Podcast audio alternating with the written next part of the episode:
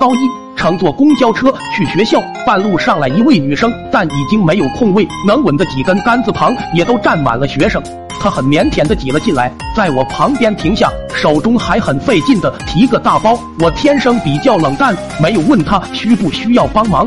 车开着突然急刹，她整个身子都撞进了我的怀里，带有清香柔软的热气袭满胸膛。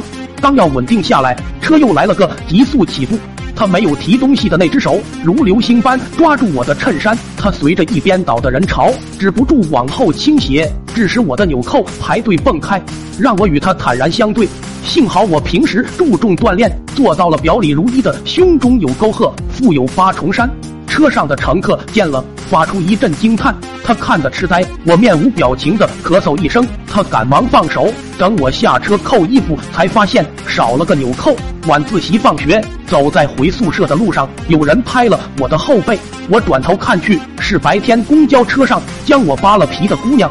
也许是夜色之下能够遮住一些说不清的东西，她不再像白天那般腼腆。她说我的衬衫太醒目，白天真是抱歉。我说没事，然后是短暂的沉默。我开口道：“打热水的人越来越多，我得早点回去，不然又要排长队。”他细声细语道：“下次你可以把热水瓶提前放在打水地方，就不用往返宿舍浪费时间。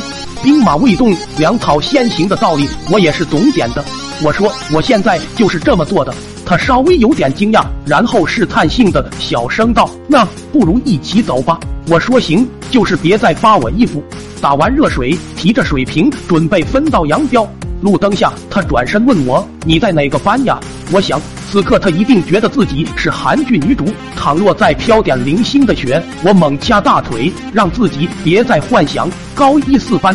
他笑嘻嘻说：“我高一七班的。”楼下，回到宿舍难以入眠。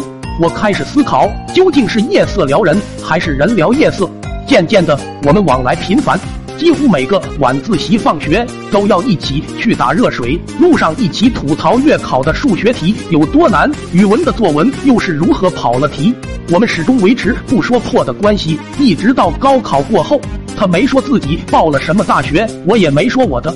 就这样，我们又在同一所大学的门口相遇。他笑得痛哭流涕，右手握拳对准我，让我猜里面有什么。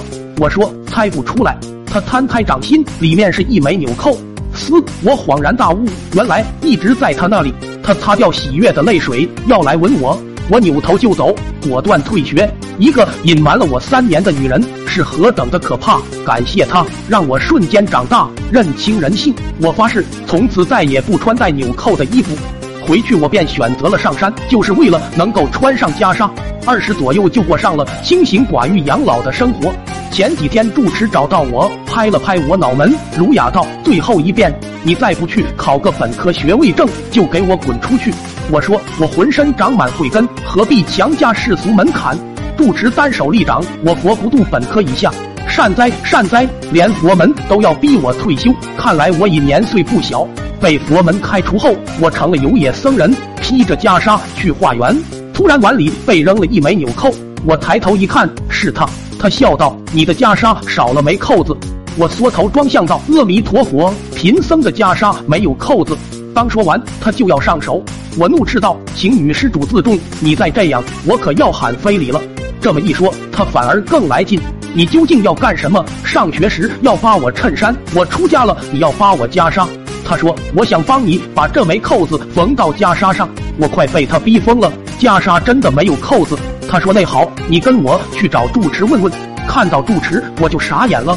果然有，他闭目呢喃：“每个袈裟有且只有一个扣子，乃袈裟环。”我从来没有注意过这件事，混吃等死已经使我成了瞎子。我问道：“那为什么我的没有？”住持笑了笑：“你不是找到了吗？”